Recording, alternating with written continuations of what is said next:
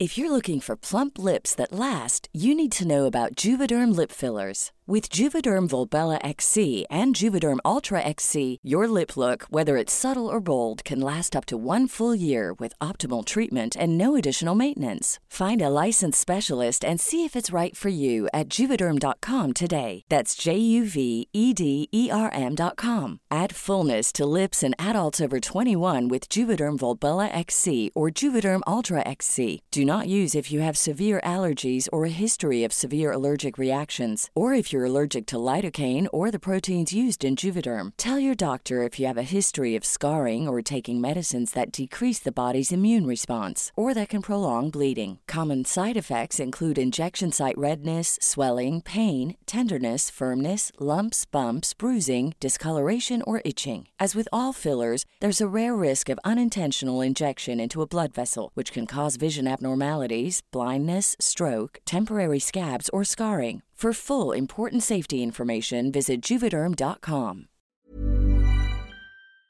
Heraldo Radio, con la H que sí suena y ahora también se escucha.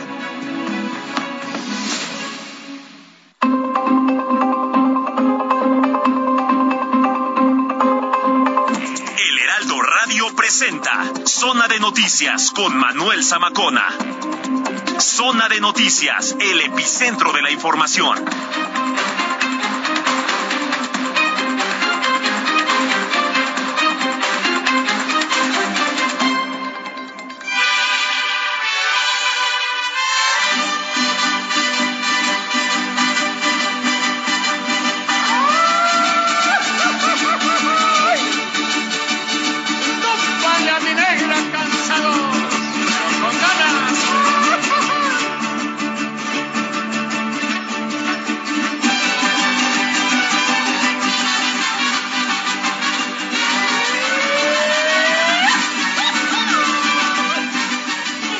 Son de la negra, señoras y señores. ¿Por qué? Porque, bueno, pues estamos empezando, estamos iniciando ya el mes patrio. Digo, hoy es 3 de septiembre del año 2022, pero bueno, pues ya desde hace unos días vemos en las calles los famosos carritos con las banderas, las bufandas. Bueno, ahora hasta los sombreros que le ponen a los automóviles. ¿Qué más venden por ahí? Trompetas, eh, pinturas para la cara. Bueno, cuánta cosa se puede imaginar que venden ahí. El mostacho falso también, evidentemente.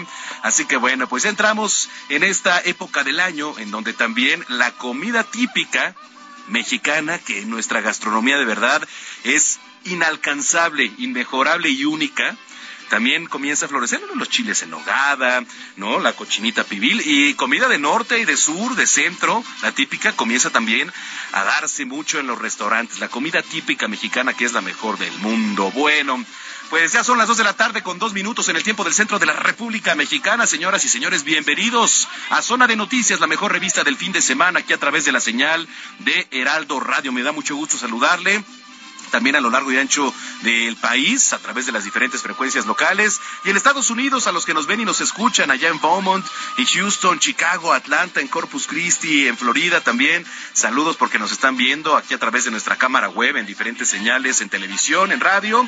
Eh, que por cierto, eh, si usted lo quiere hacer, lo único que tiene que hacer es ingresar a www.heraldodemexico.com.mx. Le repito, www.heraldodemexico.com.mx. Hay un apartado en donde dice radio, usted le da clic y automáticamente le manda nuestra transmisión completamente en vivo desde Insurgente Sur 1271. Aquí está ubicada Torre Carrachi y al interior las instalaciones de Heraldo Media Group. Un poco más abajo, baja usted las escaleras aquí al segundo piso y estamos la cabina principal junto con toda esta gran producción. Bueno, pues tenemos un gran programa por delante, además de toda la coyuntura que ya sabe, local, nacional, internacional. Tenemos deportes, gastronomía, cultura, recomendaciones y mucho más, así que usted está en el lugar correcto. Nos puede seguir en arroba samacona al aire, le repito, arroba samacona al aire. Cuando son las dos de la tarde ya, con cuatro minutos prácticamente, yo soy Manuel Zamacona y vamos con lo más importante que se ha generado hasta el momento.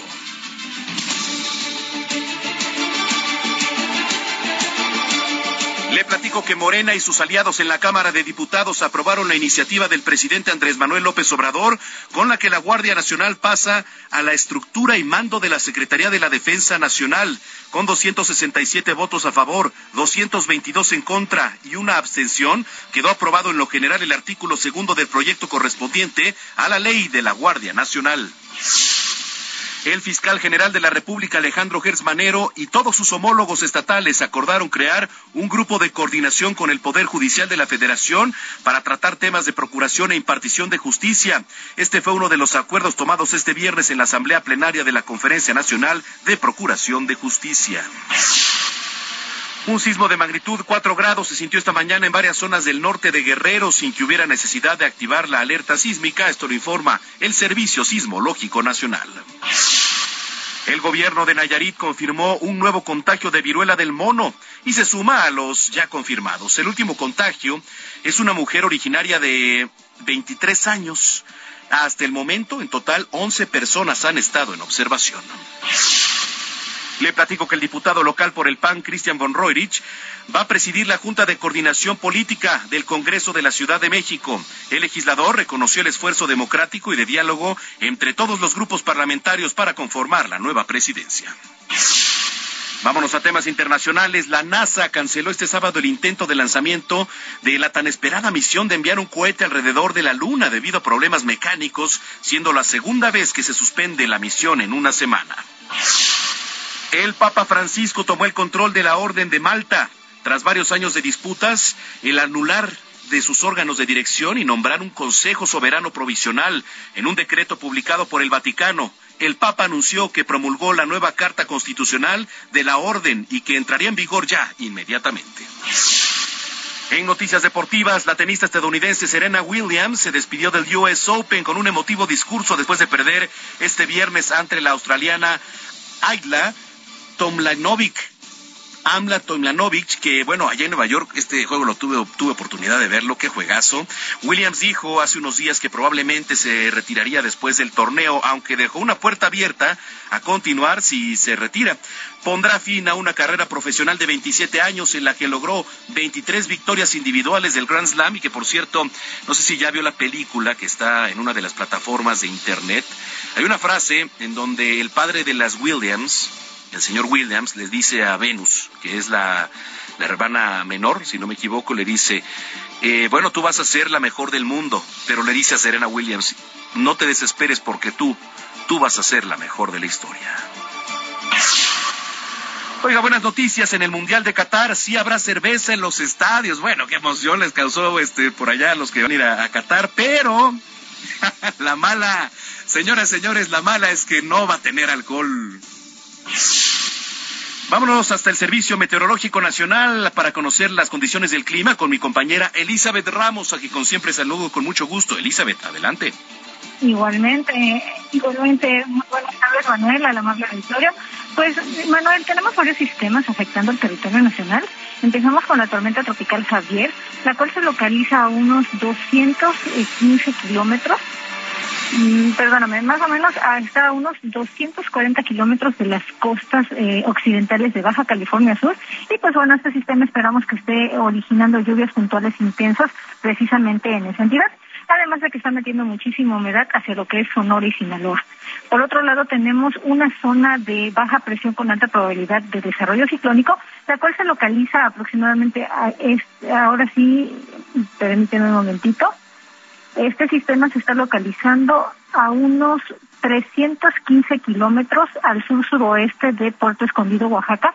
Y pues bueno, este sistema estamos esperando que evolucione en, el transcurso de esta tarde a un ciclón tropical. Estaríamos esperando que se genere la depresión tropical número 12 de la temporada en el Océano Pacífico. Y pues bueno, este sistema está metiendo muchísima humedad, está generando lluvias puntuales intensas en zonas de Oaxaca, Veracruz, Guerrero, Puebla. Y pues bueno, eh, este sistema hay que estarlo monitoreando muy, muy de cerca. Te comento, Manuel, que para lo que es la Ciudad de México y bueno, en términos generales el Valle de México, el día de hoy estamos esperando que se mantenga el cielo nublado en el resto del día y que después de las 16, 17 horas empiecen algunos chubascos, principalmente en la parte oriental de, de la ciudad y del Estado de México. La temperatura máxima va a estar alcanzando los 21 grados Celsius y esperamos que mañana temprano amanezca a unos 13 grados Celsius. Ese es mi reporte, Manuel. Regreso contigo. Muchas gracias, Elizabeth. Muy buena tarde. Muy buena tarde. Es momento de hacer un recorrido en las calles de la capital. Alan Rodríguez, ¿dónde te encuentras? Adelante. Hola, ¿qué tal Manuel? Amigos, muy buenas tardes. Tenemos un reporte de debilidad para todos nuestros amigos que se desplazan con rumbo hacia la zona norte de la Ciudad de México a través de la avenida Circuito Interior. Este está presentando carga desde la zona de Sullivan hasta el cruce con el eje central Lázaro Cárdenas y en el sentido contrario el avance es mucho mejor y es que desde la zona de la Avenida de los Insurgentes en este perímetro de la raza hasta el cruce con Parque Día el avance es constante. Por otra parte, la Avenida de los Insurgentes está registrando avance constante desde la zona de Indios Verdes a la zona del circuito interior para todas las personas que se desplazan en sentido contrario encontrará avance lento desde el cruce con el eje 1 norte, lo que es la zona de Buena Vista, hasta la salida de Indios Verdes y así continúa hacia la autopista México-Pachuca. Por lo pronto, Manuel, amigos, es el reporte de realidad. Tenemos algunas nubes que podrían indicar un poco de lluvia en las próximas horas. Tómelo en consideración. Estamos pendientes. Gracias, Alan. Muy buenas tardes. Muy buenas tardes. A the schedule busy. My head in a hoodie, my shorty a goodie. My cousins are crazy, my cousins like boogie. Life is amazing, it is what it should be. Been here for 10, but I feel like a rookie. I tell her look up, cause it's snowing in. But for three years, man, you can't Bueno, eh, el rapero Lily Baby anunció a través de sus redes sociales la fecha y el título de su nuevo álbum titulado It's Only Me y está previsto para ser lanzado el 14 de noviembre de 2022. I started out, I just took what they gave me. Did all the favors, they never repay me. It worked in my favor, cause nobody seen Brand new whip, got no keys. Tailor my clothes, no starch, please. Soon as I nut, you can go leave. Got M's in the bank, like yes, indeed. Zona de noticias, el epicentro de la información. Ya son las 2 de la tarde con 11 minutos en el tiempo del centro del país. Le platicaba que ya aprobaron las leyes de la Guardia Nacional que van a permitir ahora que sea parte de la estructura de la Secretaría de la Defensa Nacional. Mónica Reyes con información. Adelante, Moni. Sí. Ah, bueno, ahorita vamos a tener a Mónica Reyes con la información, pero a ver, eh, esto va a ser simbólico, ¿eh? Porque ya el presidente Andrés Manuel López Obrador también había advertido que en un acto el 16 de septiembre iba a ser entrega simbólica de la Guardia Nacional a la Secretaría de la Defensa Nacional. Mónica Reyes, adelante. Hola Manuel, amigos de Zona de Noticias, ¿cómo están? Muy buenas tardes. Les platico que a pesar de los intentos de la oposición para suspender el debate Morena y sus aliados en la Cámara de Diputados, aprobaron la iniciativa del Ejecutivo Federal con la que la Guardia Nacional pasa a la estructura y mando de la Secretaría de la Defensa Nacional. Fíjense que tras una discusión rápida o ríspida y llena de interrupciones, en donde incluso el presidente de la mesa directiva, Santiago Krill, solicitó un receso de 15 minutos para hablar con los coordinadores parlamentarios, pues se agilizaron las participaciones y se solicitó la votación individual de cada una de las cuatro iniciativas de ley y quedaron así. En el Pleno de San Lázaro, los cambios a la Ley Orgánica de la Administración Pública Federal avanzaron con 265 votos a favor, 221 votos en contra y dos abstenciones. También, con 267 votos a favor, 222 en contra y una abstención, quedó aprobado en lo general el artículo segundo del proyecto correspondiente a la Ley de la Guardia Nacional. La reforma al artículo tercero de la Ley Orgánica del Ejército y Fuerza Aérea Mexicanos fue aprobada con 267 votos a favor, 220 en contra y una abstención. Aunque se presentaron sendas mociones suspensivas por parte del PAN, del PRI, PRD y Movimiento Ciudadano, la mayoría parlamentaria las desechó para continuar con los posicionamientos y con la discusión. En la presentación de la propuesta del jefe del Ejecutivo, Ignacio Mier, coordinador parlamentario de Morena, precisó, ante señalamientos, de que se busca militarizar al país con esta propuesta, que la Guardia Nacional continuará con su espíritu civil. En el documento aprobado, pues se establece que al titular de la Secretaría de la Defensa Nacional le va a corresponder ejercer el control operativo y administrativo de la Guardia Nacional y el titular de la comandancia será nombrado por el presidente de la República a propuesta del secretario de la Defensa. Con el cambio de la Guardia Nacional, la Secretaría de Seguridad Pública Ciudadana realizará funciones como el resguardo de instalaciones públicas federales, el registro público vehicular, prestará servicios de protección, custodia, vigilancia y seguridad de personas, bienes e instalaciones a las dependencias y entidades de la Administración Pública Federal, así como a los órganos de carácter federal de los poderes legislativo y judicial, organismos constitucionalmente autónomas y demás instituciones públicas que lo soliciten. Esta es la información que tenemos, Manuel Zamacona, y bueno, por supuesto que es trabajada por nuestro compañero Jorge Almaquio en voz de Mónica Reyes. Regreso contigo, gracias, muy buena tarde. Gracias, gracias Moni Reyes, gracias a nuestro compañero Jorge Almaquio también por la información. Aquí en la capital cambió en la prisión preventiva oficiosa, ahora podría revertir eh, los logros en la seguridad de la capital. Vamos con nuestro compañero Carlos Navarro que nos tiene la información. Adelante Carlos, gusto saludarte. Buenas tardes, Manuel. Te saludo con gusto a ti y al auditorio y les comento que si la Suprema Corte de Justicia de la Nación declara la inconstitucionalidad de la prisión preventiva oficiosa, la Ciudad de México podría verse afectada en materia de seguridad. Así lo señaló la jefa de gobierno Claudia Sheinbaum, quien ha secundado la postura del presidente Andrés Manuel López Obrador. Escuchemos. Sí, sí podría llegar a, a revertir algunos de los logros. Vamos a ver cuál es el resultado del, de la votación del lunes en la Suprema Corte, si es llana totalmente o si ponen criterios, si es que llega a aprobarse la justificada, si ponen algunos criterios. Eh, entonces vamos a esperar y a partir de ahí pues tomar las decisiones. Comentarte, Manuel, que la jefa de gobierno pidió a los ministros del máximo tribunal salir a las calles y conocer la realidad del país. Escuchemos. Pues es que están, yo creo que en su torre de cristal, que se den una vuelta, que caminen por las calles los ministros de la Suprema Corte, que vean la realidad del país. Yo creo que eso es muy importante para cualquier juzgador, para cualquier ministerio público, para cualquier servidor público, porque todos somos servidores públicos. Hay que ver la realidad que está viviendo el país y hacia dónde queremos ir. Claro que queremos un México con justicia, que requerimos mayor protección a los derechos humanos, pues vamos a entrarle en todo caso a esa discusión, pero no así de tajo quitar la, quitar la prisión preventiva oficiosa. La Suprema Corte de Justicia de la Nación analizará el próximo 5 de septiembre los asuntos sobre prisión preventiva oficiosa.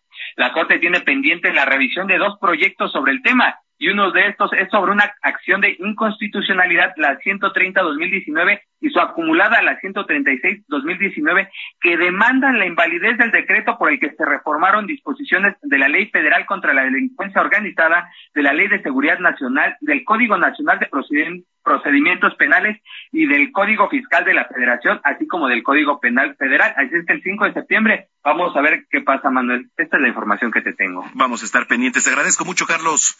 Hasta luego, buenas tardes. Muy buenas tardes, Carlos Navarro. Y de la capital nos vamos hasta Sinaloa. El gobernador Alfonso Durazo informó que el próximo 15 de septiembre en Sinaloa, pues van a festejar en grande. ¿Cómo va a estar la cosa por allá, Gerardo Moreno? Hola, ¿qué tal Manuel Zamacona? Qué gusto saludarlo desde Sonora, donde le platico que el gobernador Alfonso Durazo Montaño aseguró que el próximo 15 de septiembre sí se realizará la tradicional ceremonia del grito de independencia en nuestro estado y además se realizará toda una fiesta en la plaza pública con fuegos artificiales, pero serán electrónicos para no afectar a las mascotas.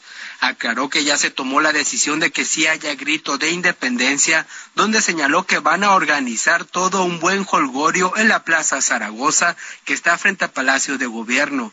Señaló que tomó la decisión de que haya fuegos artificiales, pero será de manera electrónicos, donde se van a recrear las figuras imaginativas que permita la tecnología y con eso evitar el sufrimiento que ocasiona la detonación de pirotecnia en los animales. Informó que en los próximos días se presentaría el programa completo de actividades donde habrá presentaciones musicales, pero con puros grupos locales. Precisó que se presentarán los mejores grupos musicales que existan en Sonora, pero que están aquí en el estado ya tocando, sin necesidad de recurrir a músicos de otros estados, ya que dijo en Sonora hay mucho talento. Así la situación en nuestro estado. No, pues sí, sí, claro que sí, Gerardo, allá en Sinaloa, imagínense nada más. De ahí son la mayoría de las bandas de tamboras que escuchamos a lo largo y ancho del país, digo, en ese género, ¿no? En el género de banda. Entonces, pues creo que si quieren hacer un gran holgorio, ¿no? Pero ¿de dónde va a ser esto? ¿En, en, Sinaloa o en Sonora? No, en Sonora, ¿no? Bueno, pues digamos está, está cerca, pero de todas maneras tienen bastantes bandas. En Sonora también se da mucho el, el tema de la banda, entonces, mira, pues ahí están pegadas. Es que por acá decía Sinaloa, pero no, sí Sonora, Sonora desde donde nos estaba dando reporte nuestro compañero Gerardo Moreno. Pero bueno, el chiste es que van a festejar en grande por allá. Vámonos hasta Veracruz con mi compañero Juan David Castilla que nos tiene información. Adelante, Juan David. Muy buenas tardes, Manuel, te saludo con muchísimo gusto desde el estado de Veracruz. Comentarles que el alcalde de Soteapan, Rafael Hernández Hernández, fue interceptado por elementos de la Fuerza Civil en la carretera Cayucan-Soteapan, donde amagaban con detenerlo. Sin embargo, este conflicto con los servidores públicos dejó tres lesionados con arma de fuego. Estos hechos ocurrieron la tarde del jueves primero de septiembre en la zona sur del estado de Veracruz, donde presuntamente se había reportado al número de emergencia 911 que en una camioneta viajaban sujetos armados. Se trataba de la unidad del ayuntamiento asignada para los traslados de funcionario municipal. Los policías estatales intentaron esposar al munícipe y sus acompañantes lo impidieron, por lo que fueron golpeados y esposados. La situación se controló hasta que Rafael Hernández identificó, explicó los motivos de su presencia en el sitio y los policías constataron que no iban armados, por lo que siguieron su camino con destino a Cayucan. El alcalde denunció que minutos después del altercado se registró un segundo acontecimiento en la cabecera municipal de Soteapan, donde dos patrullas de la Fuerza Civil recorrían la manzana número 4 cuando fueron interceptados por los pobladores que cuestionaban su presencia, lo que desató un conato de bronca. Rafael Hernández señaló que los elementos de dicha corporación han agredido varias veces a los campesinos y por ello fueron retenidos. Sin embargo, acusó que por falta de capacitación para resolver el conflicto, los policías estatales dispararon al aire, dejando un saldo de tres heridos quienes actualmente se encuentran fuera de peligro.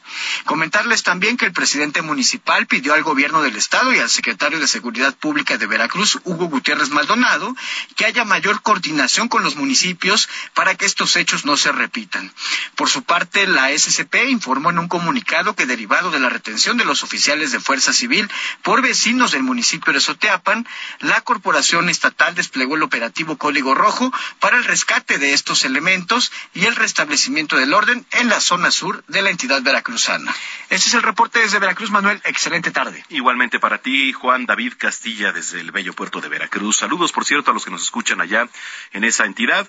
Le platico que en presencia del ministro Arturo Saldívar, el fiscal general de la República, Alejandro Gertz Manero, y todos sus homólogos estatales, ya acordaron crear eh, un grupo de coordinación con el Poder Judicial de la Federación. ¿Para qué? Bueno, para tratar temas de procuración e impartición de justicia. Este fue uno de los acuerdos tomados este viernes por la Asamblea Plenaria de la Conferencia Nacional de Procuración de Justicia. Lo informó Ernestina Godoy, eh, quien es fiscal general de justicia aquí en la capital en representación de sus colegas. Bueno, esta reunión con la, con la presencia del presidente de la Suprema Corte de Justicia de la Nación se llevó a cabo luego de una semana en que el presidente Andrés Manuel López Obrador lanzara reiteradas acusaciones de corrupción y cuestionamientos a los fallos de los impartidores de justicia. Bueno, nada más hay que recordar lo que dijo el día de ayer en su mañana, ¿no? Que se equivocó en la sugerencia que hizo para el tema de la Suprema Corte. Pero bueno, a ver, hasta el momento el Poder Judicial de la Federación ha permanecido en silencio, no ha dado una respuesta institucional a las acusaciones de López Obrador. Ernestina Godoy también informó que en la asamblea de este viernes los fiscales y procuradores, los avances en la implementación del Sistema Estadístico Nacional de Procuración de Justicia, pues es una herramienta de consulta que busca sustituir a los censos en la materia. Añadió que durante la reunión los participantes aprobaron el informe de actividades en la Secretaría Técnica del Consejo de diciembre de 2021 a agosto de 2022 e instruyeron remitirlo al Secretariado Ejecutivo del Sistema Nacional de Seguridad Pública para su presentación ante el Consejo Nacional de Seguridad Pública. Eh, ¿Impactantes o no las declaraciones del presidente Andrés Manuel López Obrador ayer creo que me equivoqué. ¿Por qué? Pues porque las personas que él sugirió para que estuvieran como ministros de la Corte no llevan una línea o una cadencia como él piensa, el presidente Andrés Manuel López Obrador. Y a ver, creo que es un común denominador. Es un punto y es un común denominador. Desde su mandato, desde que tomó la presidencia de la República, si no estás con el presidente Andrés Manuel López Obrador, eres su enemigo prácticamente. O piensas como él o eres su enemigo. A ver, vamos a escuchar parte de lo que dijo el presidente ayer. ¿Y qué creen? Me equivoqué, porque hice propuestas Pero ya una vez que propuse, ya por el cargo o porque cambiaron de parecer, ya no están pensando en el proyecto de transformación. Pues no, señor presidente, porque los ministros se dedican a impartir justicia. A eso se dedican, a impartir justicia. No deben tener los pensamientos ni deben pensar como usted. Señor presidente, no. Los ministros deben de tener una postura, eh, pues, ecuánime, ¿no? Porque a eso se dedican.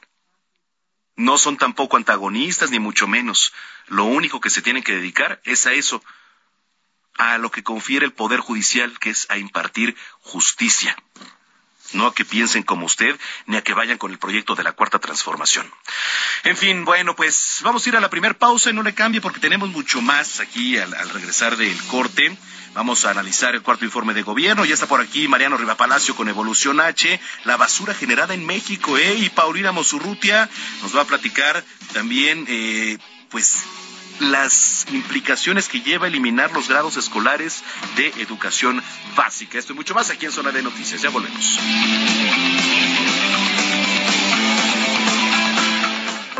Vamos a una pausa y regresamos con Manuel Zamacona a Zona de Noticias.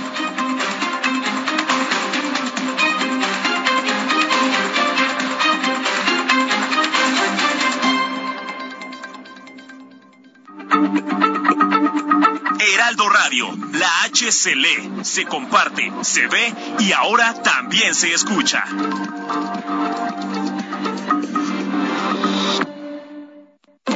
Ya estamos de regreso en Zona de Noticias con Manuel Zamacona por el Heraldo Radio.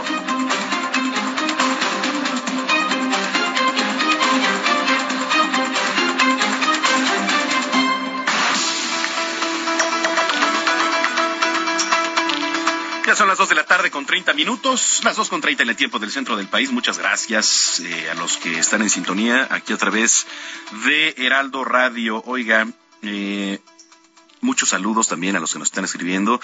Saludos para Niria Salmorán, Niria Salmorán, le manda saludos a Arturo González, además muy buena gente, Arturo González, muchísimas gracias y un saludo Niria que nos vienen escuchando también aquí. Y bueno, pues que se sumen a esta revista informativa de fin de semana. Usted también lo puede hacer, arroba Samacona al aire, le repito, arroba Samacona al aire. Bueno, ya escuchábamos las declaraciones del presidente Andrés Manuel López Obrador, me equivoqué, dice cuando con, el tema de la designación de los ministros, ¿no? Pero bueno, pues ha pasado el cuarto informe de gobierno que no fue más que una mañanera extendida, realmente, nada que no hemos escuchado todos los días ahí en Palacio Nacional. Y me da mucho gusto saludar en la línea telefónica al maestro José Perdomo Galicia, especialista en Derecho Administrativo de la Facultad de Derecho de la Universidad La Salle. Maestro, ¿cómo está? Muy buenas tardes. Señor Zamacona, ¿cómo está? Muy buena tarde. Gusto saludarlo, maestro. Oiga, a ver, pues a grandes rasgos, ¿cómo vio el cuarto informe de gobierno del presidente? Pues que usted lo acaba de decir, lo acaba de, de, de resumir en, en, 30 segundos. sí, exacto. Es, definitivamente fue una, una, eh, un monólogo mañanero de estos que, que ha venido y, y, a tener el presidente López desde el primer día de su periodo administrativo. ¿De qué, ¿De qué se trata? Pues mire, sigue siendo eso, sigue siendo un monólogo, sigue siendo la percepción eh, propia que no necesariamente tiene que ser convencimiento propio, sino más bien lo que él pretende manifestar y lo que él pretende dar a entender o que los demás, nosotros, usted y yo, el pueblo, eh, le recibimos y seremos nosotros más bien lo que debemos de codificar sobre la certeza, la eh, semejanza o al contrario, completamente la distancia de los hechos reales que vivimos cotidianamente.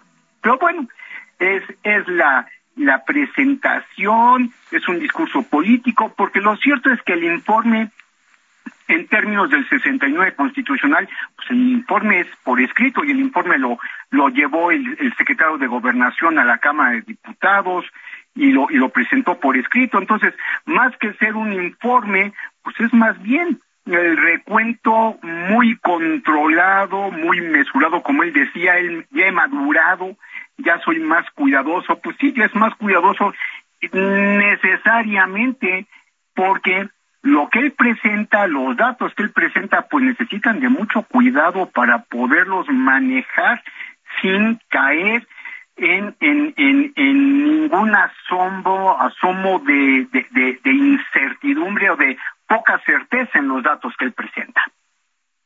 A ver, y hay temas sobre todo más preocupantes que otros, ¿no? Digo, los temas de seguridad ni se diga, el país está que, que explota por sí mismo. Eh, ¿Qué se tendría que hacer ahora en materia de seguridad? ¿Qué se tendría que reforzar, eh, maestro? Híjole, mire, espero no ser eh, eh, catastrófico ni tampoco terrorista, em, pero lo cierto es que lo que no se hizo en cuatro años veo muy complicado que se puede hacer, que se pudiera hacer, pero lo más importante, no existe ningún tipo de voluntad para cambiar la manera o la política pública en materia de seguridad. El presidente López está completamente convencido, según él, o le conviene estar convencido de lo que él considera que está haciendo. Pero ¿qué se tendría que hacer si esto, si esto se quisiera modificar? Pues sería tanto como darle un giro de 180 grados, no de 360 porque estamos a lo mismo, sino de 180 grados en el cual hubiera una nueva manera, una nueva estrategia de combatir a la, a la inseguridad que fue y sigue siendo y es completamente falso aquello que señaló, señaló el presidente López de que atacando la pobreza se iba a, disminuir la inseguridad, por supuesto que eso no fue. Y mire que sí es importante, pero no fue porque es integral, es, es, es, es todo un paquete de consideraciones. Es la, es por supuesto que la pobreza, pero es también importantísimo la educación, la civilidad, el civismo, el respeto a la ley. Si tenemos un presidente López que desde el principio ha manejado su poco, su poco respeto a la ley, porque él señala que, que, lo que importa es la justicia, pero es la justicia de él, el concepto que él tiene de la justicia.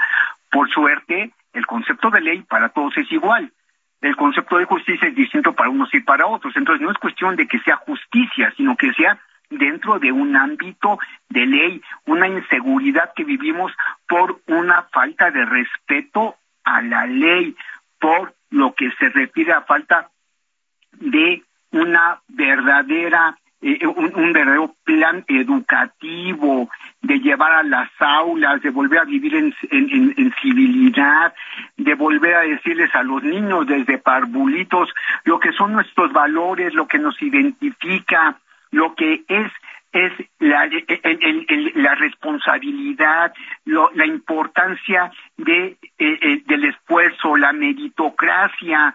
Esas son las cosas que deberían de impulsarse y deberían de reforzarse.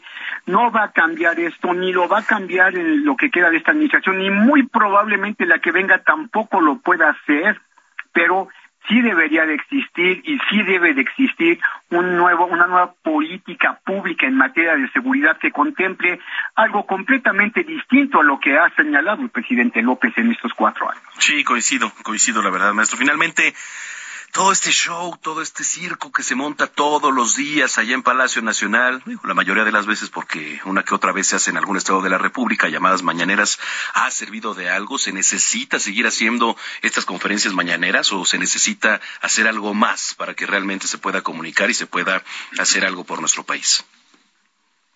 para el presidente López le ha servido, vaya que le ha servido.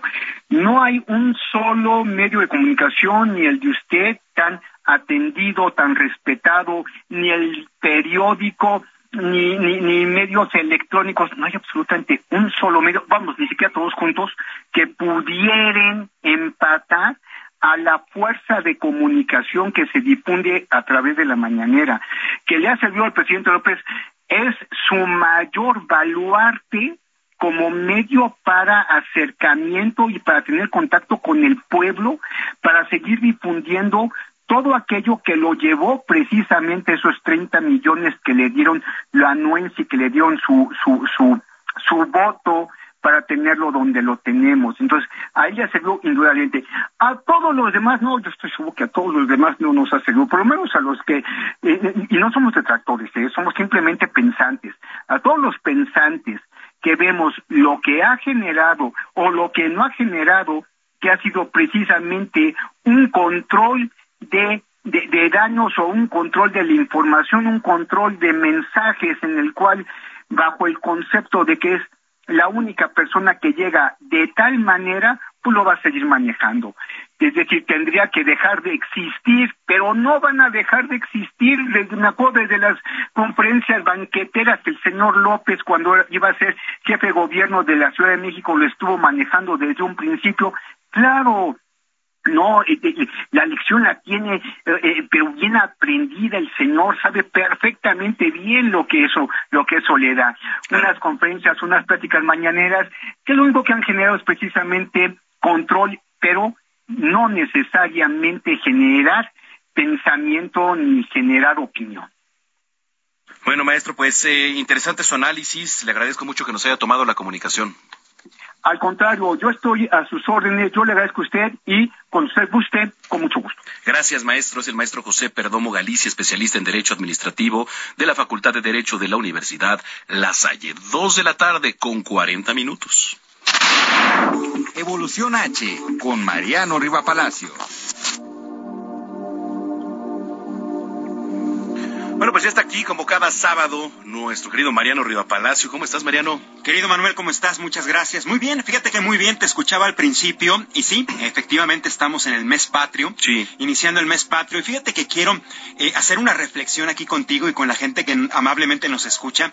Vaya, finalmente ser patriota no, no necesariamente es ponerte nada más la camiseta de la selección o poner una bandera en tu casa, por ejemplo. Yo creo que implica hacer una serie de acciones en beneficio de quienes vivimos en este país y en pro exactamente en nuestro país. Y esto te lo comento y esta reflexión y una invitación a las personas que nos escuchan es para no tirar basura en la calle. Fíjate que me puse a investigar, Manuel, y es impresionante la cantidad de residuos, primero, que generamos como mexicanos, cuántos se reutilizan, cuántos se van a los tiraderos y son procesados, y además te voy a dar a, a conocer una cantidad impresionante de residuos que no se recolectan y que desgraciadamente terminan pues en la calle y en muchos lados. Ahí te va, fíjate. Eh, fíjate que eh, en nuestro país todos los días se generan toneladas y toneladas de basura y desgraciadamente mucha de esa basura, Manuel, termina en la calle, en las coladeras, en la barranca, en ríos y hasta el mar con un daño impresionante al medio ambiente. Ahí te van los datos que te quería comentar, Manuel, para dimensionar la situación de nuestro país. Primero, México es uno de los países de todo el mundo que más basura genera y es la capital del país la que produce más residuos. Según el INEGI, se tiene una generación per cápita de casi dos kilos de basura por habitante al día. ¿No? Ya te imaginarás, estamos hablando un promedio de 13.000, 13.500 toneladas de basura acumuladas diariamente solo en la capital del país. De acuerdo con el diagnóstico básico para la gestión integral de residuos elaborado por la Secretaría del Medio Ambiente, además de la Ciudad de México, otras entidades que también producen mucha basura son Ciudad de México, Estado de México, Veracruz y Guanajuato. Y las que menos, eh, eh, los, los estados, los entidades que menos residuos generan son, por ejemplo, Baja California Sur, 737 toneladas al día, Colima 743, Campeche 880 y Tlaxcala y Nayarit, ahí se van más o menos, son 1140 toneladas al día. Dirás, bueno, si son los que menos producen, pues se escuchan de todas maneras muchas toneladas. Ahora, suma Colima, suma la capital del país, suma las 32 estados, pues estamos hablando de poco más de 80, 90 mil toneladas de residuos diarios en nuestro país. Este mismo documento, Manuel, revela que la cobertura de recolección nacional es de 83%. O sea, de estas 90 mil, 95 mil toneladas que se producen todos los días, solo el 83% se recolecta. Es decir, cerca de 19 mil toneladas de basura no se recolectan. ¿Dónde están? Exacto. ¿A dónde van? En los ríos. En los ríos, en la calle, en los parques, terrenos baldíos, ¿no? En las barrancas, ¿no? Y, y entonces este, los que llegan a los ríos, pues son desechos que se llegan a ir completamente al mar. Lo interesante, Manuel y amigos de Zona de Noticias, es que de toda esta cantidad de basura que producimos, solo el 31.55% de los desechos se pueden aprovechar o reutilizar. Por ejemplo, latas, envases, vidrio, el hule, el cartón, el PET. De eso, y, y ahora, de ese porcentaje, Manuel, el 2.63% de esos desechos que se generan al día, que es de PET, y según ECOSE, que es una asociación civil sin fines de lucro, seguramente la has escuchado, ¿no? Que, que trabajan mucho para promover lo que es el manejo adecuado de los envases y los empaques, se recolecta para su tratamiento solo el 60% del PET que todos utilizamos todos los días, el plástico, ¿no? Sí, el plástico. Compras una botella de plástico para tomar agua, la pachurras y la mandas a la, a la, a la basura. Solamente de todo eso, el 60% se reutiliza. Así que pues, con todos estos datos, nuevamente queremos ser patriotas, no solo viva México, gritarlo con un tequila, está bien hacerlo, hay que hacer acciones, hay que trabajar en beneficio de todos los que vivimos en este país y una de las acciones que yo considero y aprovecho la oportunidad que tú me das de platicar contigo, sería exactamente cuidar nuestros, nuestro medio ambiente, es decir, separar la basura, orgánicos, inorgánicos, inorgánicos reutilizables, no- los no reutilizables, exigirle a nuestras autoridades que se haga, porque muchas veces uno separa la basura, llega el camión de la basura y ahí la revuelven toda, ¿no? En algunos casos. Yo he visto que hay, sí hay camiones que sí, Sí, la reciclan.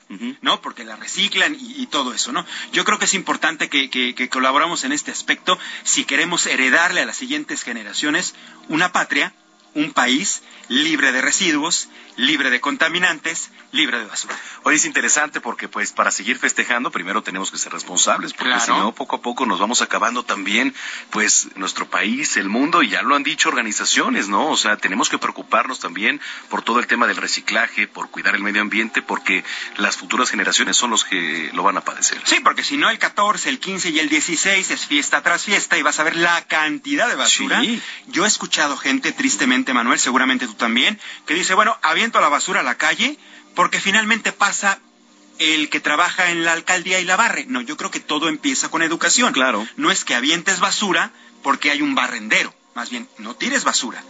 No le vas a quitar ni incluso el trabajo al barrendero. No. Con eso demuestras educación, ¿no? Con, con eso demuestras tolerancia y coadyuvas con, con el medio ambiente. Yo en alguna ocasión, Manuel, rapidísimo, cómo me dio coraje una vez vi un microbusero, no estoy diciendo que todos lo sean, pero en una ocasión vi un microbusero en, en Xochimilco, nunca se me va a olvidar, aventando discos compactos, compact disc. Y- y- y bolsas de plástico a la calle, que lo alcanzo, me emparejo en mi coche y le digo, oiga, se enojan, te llenan de insultos, que a ti que te importa. Da tristeza Sí, sí, sí. encontrarte a veces con personas, ¿no? Si bien te va, es la colilla del cigarro. Sí, pero si es hay lo menos. gente que sí tira basura así, de manera desproporcionada a la calle. Y aunque no nos demos cuenta que el chicle, que la colilla de cigarro, sumando, que y suma va, uno tras otro, súmalo, súmalo, súmalo. Pues ahí la reflexión, querido Manuel. Esa es una y luego se tapan las coladeras Ah, y cuando por llueve eso se inunda. Ahí viene. Ahí viene. Y le echamos la culpa al gobierno también. Uno tiene que poner de su parte. Totalmente. Oye, qué interesante, Mariano, la gente que te viene escuchando, ¿dónde te puede seguir? Redes sociales, querido Manuel, amigos, los invito a que me sigan en Twitter en, e Instagram también, arroba JM Rivapalacio, pegadito JM Rivapalacio, y si es en Facebook, Mariano Riva Palacio Yáñez, ahí directamente cualquier inquietud, yo estoy para servirles. Mariano, muchas gracias como siempre. Amigo, excelente fin de semana, gracias. Gracias, es Mariano Riva Palacio, aquí en Zona de Noticias. Mujer Plena con Paulina Amosorrutia.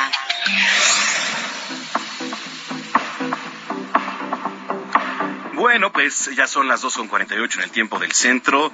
Paulina Amosurrutia, directora de Educación con Rumbo. ¿Cómo estás, Pau? ¿Dónde estás? Hola, mi Manuel, ¿cómo estás? Debo confesar que estoy en alguna parte del país, pero hoy vamos a hablar de temas de educación sumamente interesantes y aunque no me creas, muy buenas noticias. Oye, a ver, platícame, porque esto también de eliminar los grados escolares en educación básica como que me sacó de onda. A ver, ¿por dónde empezamos a hablar? Mira, vamos a dar un poco de contexto porque dirigimos un buen equipo, una fundación que se llama Educación con Rumbo y hemos estado pujando para que no se dé el nuevo modelo educativo. ¿Qué es el nuevo modelo educativo? Pues es una aberración de la SEP que han decidido cambiar todo el modelo en donde se le quite la facultad a los maestros de evaluar a los alumnos, que se quiten los grados escolares, que no haya materias sino áreas de aprendizaje, que el alumno no sea el centro sino la comunidad. La verdad es que ha sido algo errático porque estamos en una crisis post pandemia en donde la educación ha tenido grandes problemas, donde no tuvimos la evaluación de la OCDE, no se evaluó, no se regularizó. Y entonces no solo no se ha hecho caso a esto, sino además se les ocurre que tengamos un nuevo modelo educativo. Entonces, pues ya sabes, la sociedad civil organizada hemos tratado de parar y con la maravillosa noticia que nos dieron la suspensión definitiva a un juez para que no se quiten los grados escolares y que se le deje la facultad a los maestros para evaluar a los alumnos. Híjole, eh, y, los, y la afectación aquí directamente, ¿a quién viene? Pues a los niños, ¿no? Absolutamente. Imagínate que el niño se pueda autoevaluar. Yo no sé tú, Manuel, pero yo cuando me ponían una evaluación, autoevaluación era bien, bien, bien 10, ¿no? Sí, claro. o sea, ¿qué niño tiene la capacidad de abstracción y de análisis de su propio aprendizaje? Entonces, que el niño se evalúe, pues va contra toda pedagogía. Que se quiten los grados escolares, pues va en contra de sus derechos humanos. Entonces, desgraciadamente, el programa educativo nuevo está afectando mucho a los niños, niños y adolescentes, más que estamos de verdad en una crisis pospandemia. Se dice que entre dos y cuatro años escolares de retraso trae cada uno de los niños que vivieron esta pandemia, que son analfabetos prácticos. Esta frase es bien dura porque saben leer, pero no entienden. Escriben, pero parecen jeroglíficos, ¿no? Las, las sumas no las logran desarrollar. Entonces, este analfabetismo práctico deja desprovisto a nuestros niños, niños y adolescentes. Y tú lees el nuevo modelo educativo y dice que el método científico fue colonizador, que deberíamos de dejar lo científico y dejar de hacer fuerza laboral para el sistema neoliberal, cuando pues una persona que tiene un trabajo justo, bien remunerado, pues es una persona que se puede mantener, que se sale de los vicios. Entonces, pues hemos estado luchando por eso y justo hoy en nuestro tema de mujer plena, yo creo que no hay mujer más plena que la que sabe que sus hijos pueden desarrollar una vida con una vocación y es por eso que pues les contamos a todo el auditorio esta situación, seguimos luchando y bueno, entender que si no cuidamos la educación de nuestros niños, nuestro México no va a tener futuro. Sí, la verdad es que eh, pues es bastión importante, ¿no? Creo que lo que se tiene que hacer con los niños, que son además el futuro, que son los que van a sacar adelante este país, pues se tiene que ver desde un principio, este Pau. Entonces, ¿hay alguna recomendación? ¿Ya pudieron hablar algo con el gobierno? ¿Los han escuchado? Bueno, sabemos que son de oídos sordos, ¿verdad? muy al principio, antes de que estuviera la secretaria del FINA, claramente tampoco la, la secretaria Leticia, teníamos unas mesas de trabajo con ellos cuando empezó la pandemia, pero bueno, entró la nueva secretaria y nos cerraron las puertas del FINA. Eh, y, y la verdad es que empezamos eh, luchando desde con amparos hasta haciendo programas de regularización, evaluación. Es decir, nosotros decimos, mientras no se cumplan estas tres ideas específicas, no puedes cambiar nada, que es todos a la escuela, todos aprendemos, todos convivimos. Es decir, tenemos más de un millón cuatrocientos niños fuera de las aulas, tienen que regresar. Segundo, todos aprendemos, evalúa y regulariza, sobre todo en temas como de OCDE, que es eh, lectoescritura, matemáticas y ciencias. No puedes generar un nuevo modelo si no sabes en dónde están parados los niños. Y luego todos convivimos, que es, hay que ayudar en el sistema y en el tema socioemocional. Acuérdate que la, la OMS dijo que las enfermedades mentales iban a ser las más importantes en este siglo y en la pandemia pues se agravó muchísimo el tema. Entonces, mientras no se resuelva eso, no vamos a permitir que cambien el modelo educativo y ya te imaginarás, somos David contra Goliat, mm. pero se ha logrado y bueno, hay que tener esperanza, nuestro México lo merece y nuestros niños más. Totalmente. La gente que te viene escuchando, ¿dónde te puede seguir, querida Pau?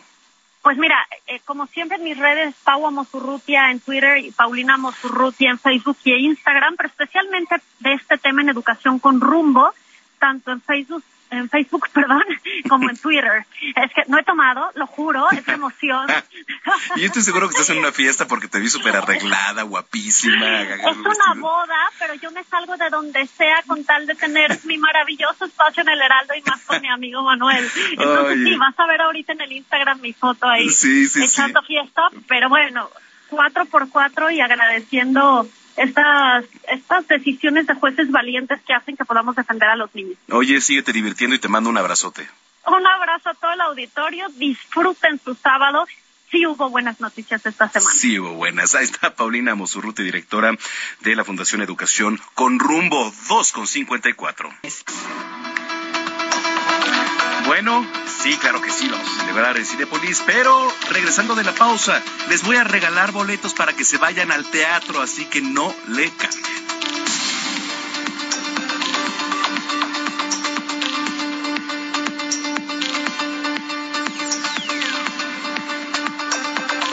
Vamos a una pausa y regresamos con Manuel Zamacona a Zona de Noticias.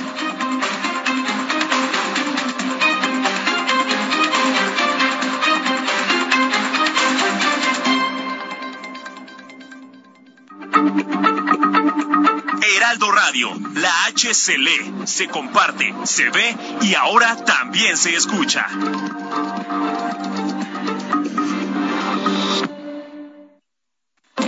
Ya estamos de regreso en Zona de Noticias con Manuel Zamorano. If you thought the only way to get a more defined jawline with natural looking results was through surgery, think again. Juvederm Volux XC is a non surgical injectable gel filler that improves moderate to severe loss of jawline definition and can help you achieve natural looking results with little downtime. Even better, this improved definition lasts up to one year with optimal treatment. No maintenance required. Improve jawline definition for a smooth, sculpted look with Juvederm Volux XC. For important safety information and to find a licensed specialist, visit juvederm.com. That's J U V E D E R M.com. Not for people with severe allergic reactions, allergies to lidocaine, or the proteins used in Juvederm. Common side effects include injection site redness, swelling, pain, tenderness, firmness, lumps, bumps, bruising, discoloration, or itching. There's a risk of unintentional injection into a blood vessel, which can cause vision abnormalities, blindness, stroke, temporary scabs, or scarring. Talk to a licensed specialist to find out if it's right for you. Macona por el Heraldo Radio.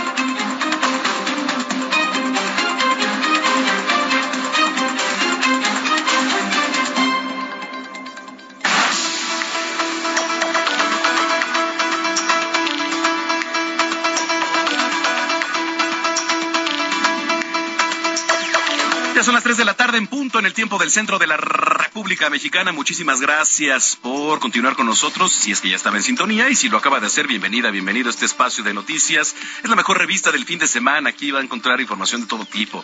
Política, cultura, espectáculos, deportes, gastronomía. Además que ahorita nuestra querida chef Paulina Bascal nos va a preparar unos flan, un flan de Baileys. Qué delicia. Pero bueno, a los que nos escriben también muchas gracias. Dice por acá JC Gutiérrez Niño, Zamacona, Mariano, excelente transmisión de sábado en el Heraldo Radio. Septiembre, además de patrio e ideal para fomentar el reciclado, es mes dorado a nivel internacional para la lucha contra el cáncer infantil y aquí una manera de sumarse. Y bueno, nos deja ahí un post el cual usted puede eh, donar eh, tu edad en pesos, dice, para ayudar a niños con cáncer en México. Y entonces nos deja una cuenta, ahorita vamos a dar retweet, pero bueno, lo invitamos a que entre en nuestra página de Twitter, que es arroba samacona al aire. Le repito, arroba Samacona al aire, ahí puede encontrar toda la información y nos puede también estar escribiendo. Hoy que es, nu eh, iba a decir 9 de septiembre, pero no, es 3 del 9, o sea, 3 de septiembre. Día, ay, ya lo perdí, Día Mundial de la Barba. ¿Te gustan con barba, Gina? Me encantan. Uy, no, mira, yo visito como nalga de bebé.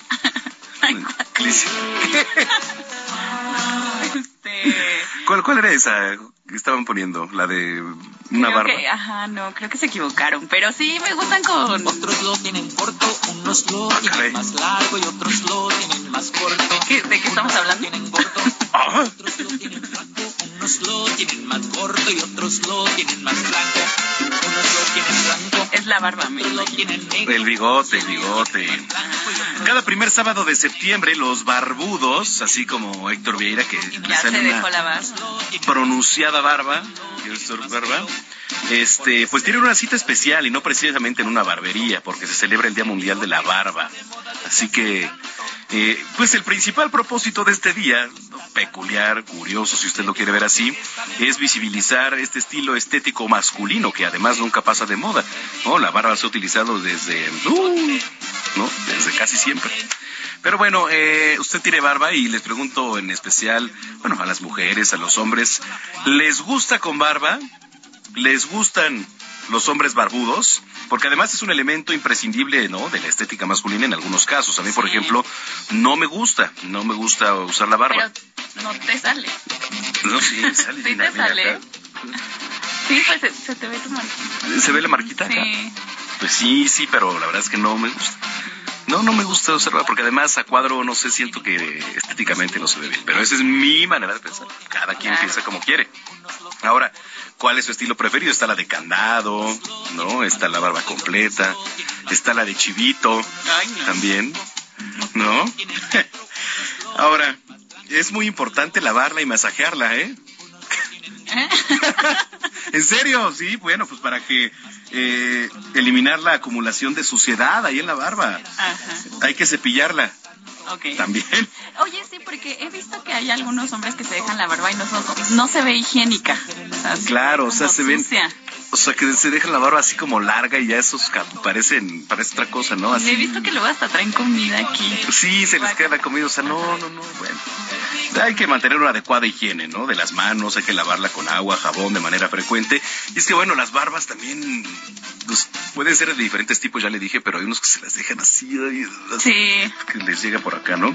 Entonces, bueno, hay que limpiar la barba después de comer, ¿no? Porque sí pueden acumularse por ahí restos de alimentos. Feliz día a todos los barbudos, feliz día a todos los barbudos. Compártanos sus fotos, sus videos, información interesante sobre el Día Mundial de la Barba. Pueden utilizar el hashtag Día Mundial de la Barba. Bueno, pues ya está aquí Gina Monroy, nuestra jefa de información, cuando son las 3 de la tarde con 5 minutos. Les saluda Manuel Zamacón y vamos con lo más importante que se ha generado al momento. Familiares de los 10 mineros que quedaron atrapados en la mina del Piñevete en el municipio de Sabinas, Coahuila, realizaron una misa al cumplirse este sábado un mes del siniestro. La misa se celebra cerca del Pocito, por lo que las familias tienen que ser transportadas desde la carretera en camionetas del Ejército o de la Guardia Nacional, debido a que en las últimas lluvias que han caído en la región han enlodado el camino y pues esto ha debilitado el acceso para llegar de las familias. Horas después de que la Cámara de Diputados aprobara la reforma para que pasara a la Secretaría de la Defensa Nacional, justo la Guardia Nacional hizo un llamado a la unidad de los mexicanos. En su cuenta oficial de Twitter, la corporación encabezada por el general retirado Luis Rodríguez Bucio colocó un breve mensaje en el que señaló que solo estando unidos los mexicanos se va a tener un país en paz y con justicia. En noticias capitalinas, la Secretaría de Seguridad Ciudadana de la Ciudad de México informó que un artefacto explosivo fue detonado en la estación de policía Ricardo Flores Magón, esto en la alcaldía Cuauhtémoc. En noticias internacionales les comento que Pamela Richard, una maestra de una escuela en Kansas, Estados Unidos, ganó 95 mil dólares tras llegar a un acuerdo con las autoridades del distrito escolar de este condado, después de que los administradores intentaran obligarla a usar pronombres y nombres de los estudiantes no binarios y transgénero, así como de esconder esta información a sus padres.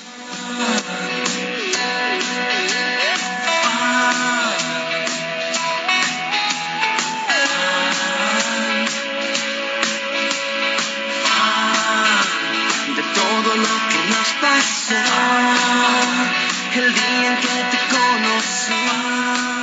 Bueno, pues la película Soy tu fan, que es la continuación de la serie del mismo nombre, llegará este jueves 8 de septiembre a las salas del cine. Recordemos que en el año 2012 Charlie abandona a Nicolás minutos antes de casarse y se muda de país. Nicolás, con el corazón, pues la verdad roto, le escribe una carta a Charlie donde le augura una vida infeliz y en completa soledad. Diez años después, el destino vuelve a juntarlos en la boda de Rocío, la mejor amiga de Charlie, y Diego, su hermano. Así que, eh, ¿tú eres fan, ahora sí, de la serie Soy tu fan? ¿La viste?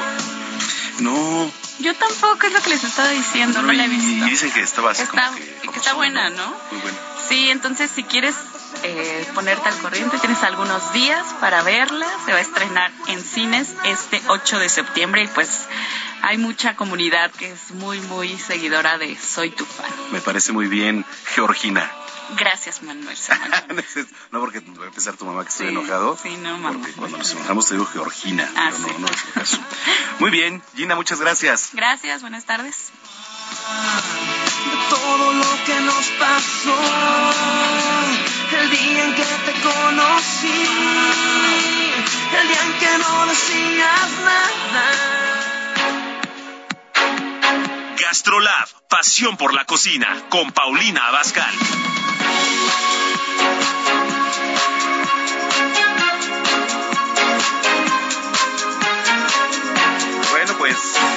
Ya llegó uno de los momentos consentidos aquí en Zona de Noticias, que es la delicia, que es nuestra querida chef Paulina Abascal en la sección de Gastrolab, que además hoy nos va a preparar eh, pues algo delicioso. Mi mamá hasta le, le mandé, le dije, ma, ve lo que va a hacer Paulina Abascal y me dijo, ¿sabes qué? Ese es uno de mis favoritos. ¿Cómo estás, querida Pau? ¿Cómo estás, Manuelito? Muy bien, con el gusto de saludarte. Ah, igualmente. ¿Cómo va todo? ¿Cómo estuvo la semana? Pues mira, eh, informativamente bastante movida, ya sabes, el informe del presidente, que bueno, se va y viene, la verdad es que es nada relevante, pero Oye, ¿y el perro en las pistas de ayer del aeropuerto, en qué terminó el asunto? Oye, también se suspendieron por ahí algunos vuelos. Hazme el favor nada más porque un perro andaba por ahí. A mí se me hace que algo hay por ahí medio turbio que se me hace que por ahí quieren que nos vayamos a Santa Lucía, ¿eh? Pero bueno. Puede ser. Ah. Fíjate, No lo había pensado. Tienes toda la razón. Somos mal pensados aquí. Sí. Oye, hoy les voy a preparar un plan de baby. ¿Qué te parece? Qué delicia, qué delicia. Cuéntanos. ¿Estás listo ya con pluma y papel? Sí, porque además el, el clima está como ad hoc, ¿no? Está Doc. Mira, anótate por favor los ingredientes. A ver. Va a ser una taza de azúcar refinada para hacer el caramelo. Ajá. Una y media taza de queso crema.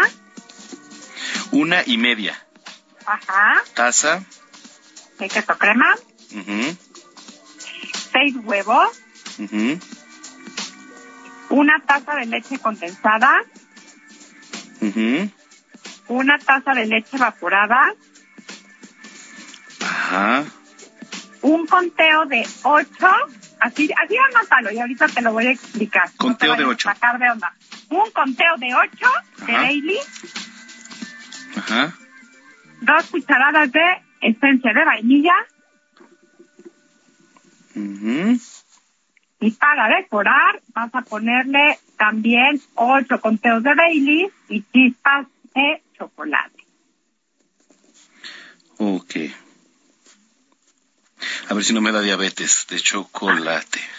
Ok, listo. Bueno, mira, lo primero que vas a hacer es que vas a colocar en el molde donde tú decidas hacer tu plan. Yo sugiero que sea un molde de rosca o un molde de- redondo de pastel. Vas a poner tu azúcar refinada a la lumbre. Ok. Muy importante, no moverle. ¿Removerle o no moverle? No moverle. No moverle porque entonces se te cristaliza. Lo que vamos a hacer es que poco a poco se va a ir formando el caramelo y no vas a meter ningún utensilio, ni cuchara, ni nada ahí a tu, a tu molde. Lo que vas a hacer es que con un trapito, para que no te me vayas a quemar, vas a mover el molde para que el azúcar se vaya esparciendo. Ok, Hasta que se forme por completo el caramelo. ok. Bueno, una vez que lo tienes así, ya me lo dejas ahí a un lado, en tu molde, vaciadito y bien encaramelado todo tu molde. Ok. Y dejas que se enfríe. Ok. Bueno, después vas a poner en la licuadora el queso crema, los huevos, la leche condensada, la leche evaporada, Ok, los demás ingredientes. Sí, la vainilla y cuando llegue el momento del baby, lo que vas a hacer es que tú empiezas a vaciar y cuentas. Uno, dos, tres, cuatro, cinco, seis, siete, ocho. Ahí en el ocho, paras gracias. Ok. Porque además el, el Bailey sí trae medidor, ¿no? Entonces. no trae medidor. Ah, no trae. Ah, no, no trae. Razón. No trae, entonces por eso es el conteo. Okay. Digo, la verdad es que lo podríamos medir en una taza, pero a mí se me hace muy divertido contar hasta Claro, ocho. sí. La gente que le encanta, pues le va a echar otro poquito, dependiendo qué tan rápido o qué tan lento cuente, ¿me entiendes? Exactamente, está bueno. Bueno, pues lo vas a licuar todo. Lo vas a vaciar encima de tu molde que ya tiene el caramelo Ujú. Y lo vas a meter a un horno de 120 grados centígrados a baño María De 120 grados. A baño María 90 minutos. Ok. Una vez de que ya pasaron los 90 minutos, sacas el plan, lo dejas en pie a temperatura ambiente y lo vas a refrigerar por toda la noche. Ok. Al día siguiente lo vas a poder desmoldar perfectamente bien porque el caramelo hace que se desmolde. Encima le vas a poner más Baileys, pistas de chocolate y a disfrutar. Ándale. ¿Qué te pareció la receta del día de hoy? No, hombre, no, pues cuenta con ella, esta sí. A ver, para la gente que nos viene escuchando, eh, que seguramente ya se les hizo agua a la boca, les voy a repetir. Ingredientes, señoras y señores. Una taza de azúcar refinada, una taza y media de queso crema, seis huevos, una taza de leche condensada, una taza de leche eh, evaporada, eh, conteo de ocho de Baileys, que estos son que los chocolatitos, ah no, del conteo de la botella, ¿no? Y es de la botella. En la botella, conteo de 8 de Baileys, dos cucharadas de esencia de vainilla, ocho conteos y chispas de chocolate. Bueno, ahí les van. Vamos a colocar un molde eh, con el azúcar refinada a la lumbre y no hay que moverle, no hay que meterle utensilios ni nada, simplemente con un trapito vamos a dejar que se mueva suavemente para que se caramelice. Entonces lo vamos a dejar a un lado, vamos a dejar que enfríe. Después, en otro escenario, ponemos la, la licuadora, los demás ingredientes que ya les había platicado anteriormente, y al momento de estar echando el Baileys, vamos a contar hasta ocho. Ya depende de usted qué tan lento o qué tan rápido cuente. ¿vale? Eh, y eh, lo vamos a parar de, de vaciar. Eh, lo vamos a licuar y lo vamos a, va- a vaciar en el molde anterior. Luego lo vamos a meter todo esto a un horno de 120 grados a baño María por 90 minutos. Una vez que pase este tiempo, lo sacamos, lo dejamos enfriar y lo refrigeramos toda la noche para que al día siguiente lo desmoldemos, lo adornemos, le pongamos más Baileys encima y las chispas de chocolate, ¿correcto? Te quedó perfecto. Ahí está. Ya me lo estoy saboreando. Ya, listo. De aquí me voy a hacerlo, mi querida, pa- para el postre, sobre todo para el postre de mañana. Me parece súper, Manuel. Muy bien, oye, qué delicia. Estas recetas y más, ¿dónde las encontramos y dónde te vemos? Muchas gracias. Mira, recuerda que todos los lunes, miércoles y viernes estamos en El Heraldo Televisión, canal 8 de Televisión Abierta. Y sí, estamos martes y jueves por Gasolar, igualmente en el Heraldo Media Group. Y me pueden seguir en todas mis redes sociales, Paulina Bascal, el de la Palomita Azul, Instagram, TikTok, Facebook y YouTube. Perfecto. Oye, te mando un abrazo y que tengas excelente tarde y este bonita semana. Igualmente, Manuel, que todos disfruten su fin de semana y nos escuchamos a la próxima. Gracias, nos escuchamos el próximo sábado. Es Paulina Abascal, la chef, con esta sección de Gastrolab aquí en Zona de Noticias cuando son las 3 de la tarde ya con 16 minutos. Zona de Noticias, el epicentro de la información. Bueno, eh, hay que poner mucha atención porque septiembre, además de ser el mes patrio, es el mes del testamento. Hay descuentos. ¿Qué es lo que debemos saber del mes del testamento? Me da mucho gusto platicar con Miguel Antonio Saucedo Ramírez. Él es doctor en Derecho y director general de Saucedo Abogados. Eh, ¿Cómo está, eh, doctor? Qué gusto saludarlo. Buenas tardes. Gracias, Manuel. Muy amable por invitarme a su programa y yo estar presente. Me da gusto saludarlo y también a todos los escuchan. Muchas gracias. Hoy, a ver, mes del testamento. ¿Por dónde comenzar a hablar del tema? Yo creo que el, el punto más importante es el tema de la planeación. Eh, hay que pensar que hoy por hoy el testamento ya no es una palabra que generaba tabú como sucedía hace algunos años. Eh, yo recuerdo incluso en el caso de los abuelos, cuando uno platicaba con el abuelo y le decía, oye, ¿a quién me vas a dejar tus bienes? ¿Cómo dejas tu testamento? Bueno, era una ofensa para los adultos mayores porque la primera reacción era, me estás matando, ya quieres que me vaya o ya quieres que te quedarte tú con las cosas. Hoy por hoy las cosas se han cambiado y ya la cultura ha ido renovándose. Ya se ve el testamento como una necesidad para las personas que tienen ciertos bienes, que ya tienen hijos, o inclusive que tienen algún negocio que tienen que planear para el caso de alguna defunción. Y más tomando en cuenta que vivimos una experiencia muy complicada a raíz del tema de COVID. Eh, hay una estadística que incluso se publicó por parte de Secretaría de Salud, donde habla que el 80% de las personas que desafortunadamente perdieron la vida fallecieron intestadas. Esto significa que no hicieron ningún testamento. De ahí es donde viene la necesidad de poderlo hacer.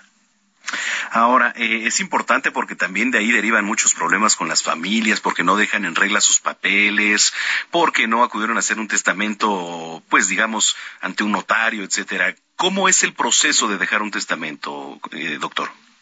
El testamento es algo sumamente sencillo. Realmente es un proceso eh, muy fácil, muy expedito, no es costoso y más ahorita en el mes del testamento. ¿Qué es lo que tiene que hacer cualquier persona? Es dirigirse con el notario público de su elección o el más cercano a su domicilio y platicar con él cuáles son sus condiciones personales. Si tiene hijos, si tiene bienes, si tiene algún negocio, si tiene alguna cuenta bancaria y cómo desea repartirlo para el caso de que esta persona fallezca. El notario le va a tomar sus declaraciones, va a darle posiblemente algunas opciones no puede sugerir una forma de testamento, pero sí le puede dar algunas opciones para que la persona escoja cuál es la que mejor le toca. Lleva a cabo este procedimiento y puede estar firmando su testamento a lo mejor unos dos o tres días a más tardar. El costo en el mes de testamento en algunas notarías incluso está reducido al 50% y puede llegar a ser hasta de 800 o 1000 pesos. En forma regular puede andar en el orden de los 1800 pesos comparado con el problema que puede generar el no tener testamento, realmente es muy barato el poderlo llevar a cabo. Es muy accesible para todas las personas y incluso es lo más recomendable. Oiga, doctor, nos escriben aquí en Twitter, dice Carla Carla Zambrano dice, forzosamente se tiene que presentar la persona que va a hacer su testamento a la notaría. Mi mamá ya tiene 93 años y se le dificulta. Sí, claro, es obligatorio principalmente por la certeza. El notario tiene que dar pública de que la persona que realmente está haciendo el testamento es quien dice ser y que esa persona puede dar su voluntad en forma expresa, espontánea, sin ningún tipo de presión. Que no vaya un familiar presionándolo para que le deje la herencia. Y me ha tocado, inclusive en algunas ocasiones, personas que han sido presionadas, principalmente de la tercera edad, por diversos familiares para ir cambiando su testamento a la forma de cómo van llevando sus relaciones. Entonces, un día lo designan al hijo número uno, pasado un mes designan al hijo número dos y quitan al uno, y así sucesivamente, porque ya a esa edad, a un adulto mayor, es, es muy fácilmente manipulable, a veces por sus propios herederos. Entonces, el notario tiene que percatarse que esa persona está haciendo de forma espontánea, que entiende perfectamente qué está sucediendo que conoce el alcance que le está dando al testamento y que evidentemente es lo que ella desea hacer. Sí, es importante, es importante. Eh, ahora, utilizando ya nada más para cerrar eh, el uso de las tecnologías, ¿se puede dejar algún testamento vía eh, de algún video, doctor? No, todavía la de nuestra legislación no tiene regulada la parte de los videos. La única forma como se puede emitir una disposición testamentaria es acudiendo directamente al notario público, al archivo judicial de los tribunales de cada uno de los estados o bien directamente al archivo general de notarios. Son las únicas tres entidades en las que se pudiera llevar a cabo una disposición testamentaria. La tecnología, si bien ha alcanzado ya eh, parámetros muy, muy cómodos, no hemos llegado todavía a tener ese elemento de certeza legal para que con la misma tecnología se puede determinar si la persona se encontraba o no presionada para emitir esa disposición. Bueno, pues ahí está, qué interesante lo que nos platica, doctor. Eh, ¿Nos podría dar alguna red social, algún correo para la gente que nos viene escuchando y que tiene alguna duda? Claro, con todo gusto, Manuel. Nuestra dirección de internet es saucedoabogados.com.mx y nos pueden encontrar en todas las redes sociales como Saucedo Abogados. Eh, ahí van a encontrar información muy valiosa. Tenemos un blog donde van a encontrar también muchos artículos de interés. Tenemos una página de internet muy extensa donde aparece muchos muchos artículos novedosos que pueden consultar libremente. Muchas gracias. Si tienen alguna duda nos pueden consultar. Le agradezco, doctor. Gracias a usted, Manuel por su espacio y que tenga excelente tarde. Igualmente para usted, Miguel Antonio Saucedo Ramírez, doctor en Derecho y director general de Saucedo Abogados. Tres de la tarde ya con 24 minutos. Bueno, conmemorando el aniversario luctuoso del rey del pop Michael Jackson. Un 3 de septiembre de 2009 fue sepultado esta leyenda a la edad de 50 años. Por eso lo recordamos con un clásico Smooth Criminal. Nos vamos a la pausa con esto de Michael Jackson. Regresando, vamos a ir con las recomendaciones de teatro y aprovechando le vamos a regalar algunos pases para este obras de teatro entre hoy y mañana que están buenísimas, de verdad. Ya volvemos aquí a Zona de Noticias.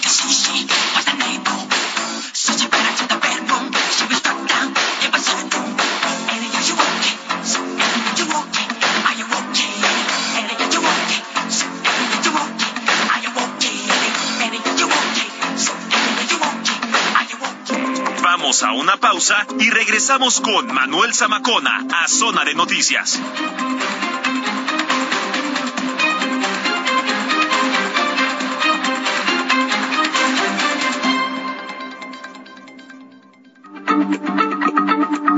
Heraldo Radio, la H se lee, se comparte, se ve y ahora también se escucha.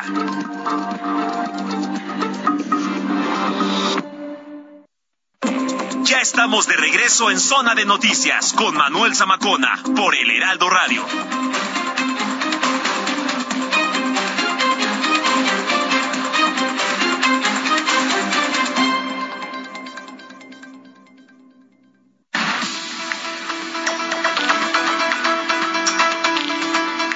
Son las 3 de la tarde con 30 minutos en el tiempo del centro del país. Entramos de lleno a esta última media hora de información aquí a través de la señal de Heraldo Radio, esto que es zona de noticias. Bueno, eh, lo prometido es deuda. Vamos primero con las recomendaciones de teatro, las recomendaciones teatrales en voz de Berge Skerly.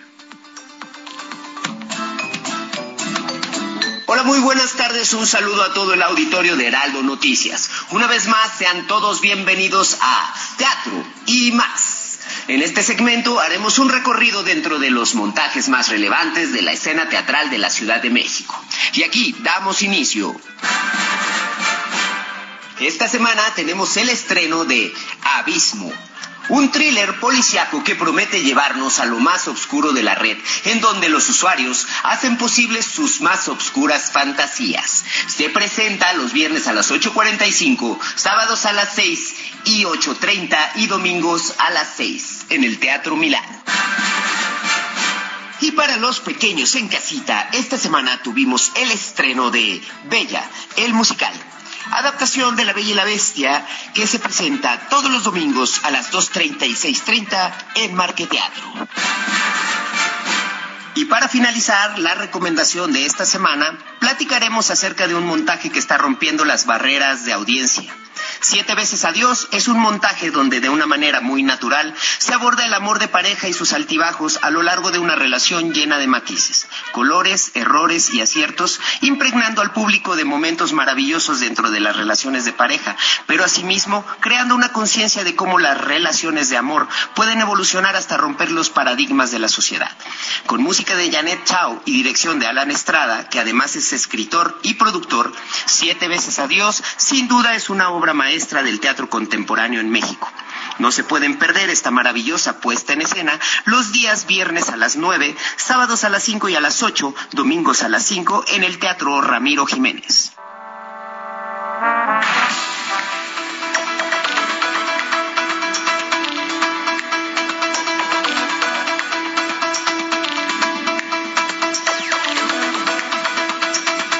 Bueno, señoras y señores, lo comprometido es deuda. Mire, además de las recomendaciones de mi querido Birch, él justamente nos manda pases para que usted se vaya al teatro. Los huevos de mi madre. Así se llama esta comedia musical que está encabezada con la primera actriz Norma Lazareno y Botero bajo la dirección de Laura Jerkov en el Teatro Jorge Negrete, ahí en Ignacio Manuel Altamirano 126 en la colonia San Rafael, un gran teatro, por cierto. Eh, hay orquesta en vivo, de verdad se la va a pasar increíble, un gran elenco. Sí hay boletos en taquilla, pero aquí también se los queremos regalar para que se pase una tarde, una tarde noche agradable ahí con la familia. Vamos a dar cinco pases dobles para las primeras personas que nos escriban, no nos llamen, nos escriban a través de WhatsApp el número, ah, y, y pongan su nombre, por favor pongan este en, el mensaje pongan su nombre porfa y digan quiero boletos para el teatro ahí le va el número. 55 80 69 79 es 79 ¿qué me espéreme tantito porque ya se me perdió aquí el número que me mandó. Ya lo tengo. Ahí le va otra vez 55 80 69 79 42 otra vez. 55 80 69 79 42. Última. 55 80 69 79 42. Es el teléfono, mande WhatsApp con su nombre, por favor. Quiero boletos para el teatro. Y ahorita, antes de que termine este espacio, nos van a pasar la lista para que pasemos un rato agradable ahí. De verdad, es una súper obra de teatro. No se la puede perder. Los huevos de mi madre. En el teatro Jorge Negrete. Tres de la tarde ya con 35 minutos. Hablando de sexualidad con Denise Flores.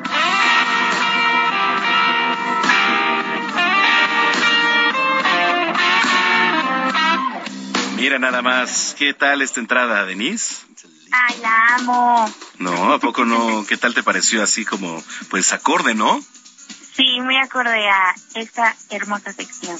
Oye, ¿cuándo es el Día Internacional de la Salud Sexual? Es el día de mañana, Manu, 4 de septiembre, y se conmemora desde el 2010, eh, gracias a eh, la Asociación Mundial para la Salud Sexual en uno de los congresos que tuvo y justamente pues cada año Manu tienen un tema en específico para abordar y que convoca como a los gobiernos, a las instituciones, a los profesionales y a todas las personas en general pues a llevar a cabo este tema. Y el de este año, Manu, te va a gustar muchísimo porque dice hablemos de placer. Está padrísimo este pues este tema, esta actividad de este año, porque eh, justo a raíz de pandemia lo que se dieron cuenta, pues es que hubo nuevas formas, nuevas formas de Ajá, pero también eh, hubo personas que pues de plano no lo vivieron así. Entonces, para este año eh, impulsar esto del placer es muy importante para el agua y para que todas las personas también por ahí tengan tarea en iniciarse en eso del placer. Puede ser en pareja, ¿no? Como siempre mencionamos en esta sección, que sí puede ser en pareja, pero que también es muy importante, pues el placer en solitario. Entonces, hay mucha tarea para este fin de semana. ¿Cómo ves, Manu? No, bueno, pues por dónde comenzar, ¿eh? bueno, primero es muy importante decirles que hay una acta de placer que justo eh, instauró la Asociación Mundial para la Salud Sexual, en donde vienen dos estatutos en donde cada uno habla de que todas las personas pues deben de tener derecho al placer erótico, al placer de la vida, a disfrutar pues de cada uno de sus momentos en cada etapa de vida, pero principalmente a que todas las personas tienen derecho a expresarlo sin que otra persona u otro grupo de personas pues se lo nieguen, ¿no? Entonces, pues yo como de tarea, primero que nada, me gustaría preguntarle a nuestra audiencia, pues, ¿qué les causa placer, no? Y no solamente placer erótico en los órganos sexuales o a nivel anatómico, sino en la vida. Ajá. A ti, Manu, ¿qué te causa placer? ¿Qué es lo que más te gusta y te sientes así, ¿no? En el suelo, en el, en el cielo. ¿Qué, ¿Qué te causa placer, Manu? Pues comer, ¿no? sí, a mí también. sí, eso es padrísimo. O sea, justo como aceptar la actividad que te guste, pero que te haga sentir pleno. La verdad es que comer es muy delicioso, pero por ejemplo hay muchas que les gusta bailar, a otros que les gusta, no sé si sientas placer, por ejemplo, cada vez que entras a la cabina, que yo creo que sí, ¿no? Sí, no, es, es una adrenalina increíble. Exactamente, esa, esa experiencia, Manu, cada persona la tiene que encontrar en la vida, ¿no? Sabemos que hay muchísimas actividades, pero que encuentres la que te haga sentir vivo o viva, o que sientas esa adrenalina, o que cada día sea un día diferente. Cuando pase eso en tu vida es que estás disfrutando pues de este placer y poco a poco con este conocimiento podemos eh, llevarlo al área erótica. Eso también es importante porque hay estadísticas que nos indican que la, mayoría de las personas eh, pues del planeta entre los 25 y 30, 45 años de edad más o menos no han experimentado placer erótico entonces, es preocupante porque entonces todavía nos sigue marcando esta tendencia de que necesitamos educar más en placer, en bajar los tabús, en bajar los miedos para que pues disfrutemos más del cuerpo, ¿no? Sí, por supuesto, por supuesto. Entonces, eh, pues hay que conocernos también. ¿Qué recomendaciones darías al auditorio, mi querida Denise, en este Día Internacional de la Salud Sexual? Pues primero que nada, que si tienen alguna cuestión por ahí que no estén cómodos, cómodas con su cuerpo principalmente o con alguna situación en pareja o en su medio, pues que acudan a terapia. En este caso, la terapia sexológica para empezar a encontrar el placer erótico puede ser la solución. Si va más justo a lo emocional, a lo psicológico, acudir con un especialista en psicología, porque de verdad estamos abiertos y abiertas pues a este tipo de, de problemáticas y no se, les atiende siempre sin estigma y sin prejuicios, es muy importante. A veces no van por eso, ¿no? Porque temen que una les vaya a decir ahí algo que, que no les guste, pero de alguna manera la terapia es para eso, para poder encontrar el camino y nosotros los terapeutas pues solo somos guías. La otra es que cada día se pregunten esto, ¿qué les, qué les causa placer? ¿no? ¿Qué es lo que más les gusta hacer? ¿Hacia dónde van? Y ya por último, pues que tengan esta comunicación. Nunca me voy a cansar de decir esto, pero necesitan consenso, necesitan abrir el canal qué es lo que te gusta, qué es lo que no, y también pues que conozcan a, su pareja en ese sentido o a las personas que pues están a su alrededor, que eh, pues puedan motivarse a la comunicación para que por ahí no haya fallas. Entonces, con el placer se puede diversificar en muchísimas áreas yo les invito a que se pregunten qué les causa placer y a partir de ahí buscar una solución. Si es que no han identificado qué causa placer, búsquenlo por ahí y si sí, comuníquenlo y síganlo expresando al máximo porque pues van a ser súper felices. Muy bien. Denise, muchas gracias. Redes sociales, por favor, como siempre. Claro que sí. Décate México, Facebook, Twitter e Instagram y Condones Prudence también por ahí. Va a haber cositas muy bonitas este mes de la salud sexual en ambas páginas y ya saben que ahí también la asesoría es gratuita en cuestiones de salud sexual. Muy bien, te mando un abrazo y nos vemos pronto. Gracias, Manu, igualmente. Bye. Adiós, Denise Flores, sexóloga, aquí en Zona de Noticias. Tres de la tarde ya con 42 minutos. Recomendaciones culturales con Melisa Moreno.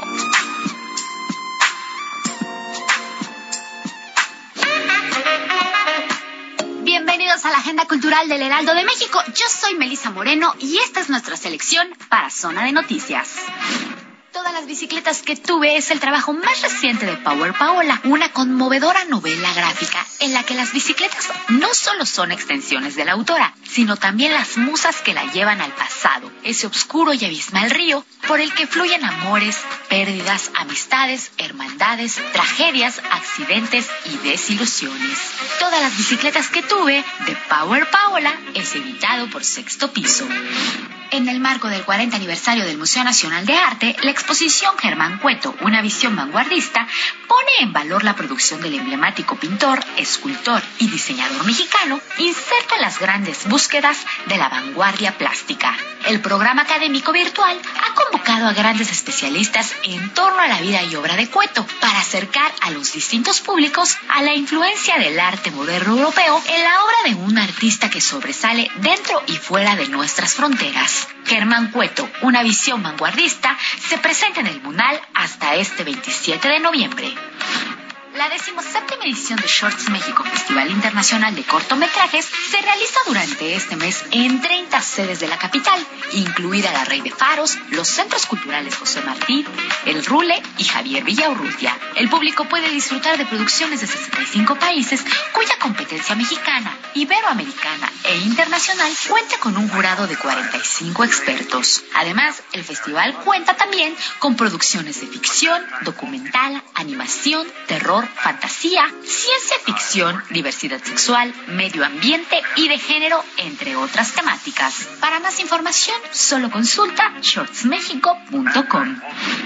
Esta fue la agenda cultural de esta semana. Yo soy Melisa Moreno y me encuentras en arroba melisototota. Nos escuchamos la siguiente.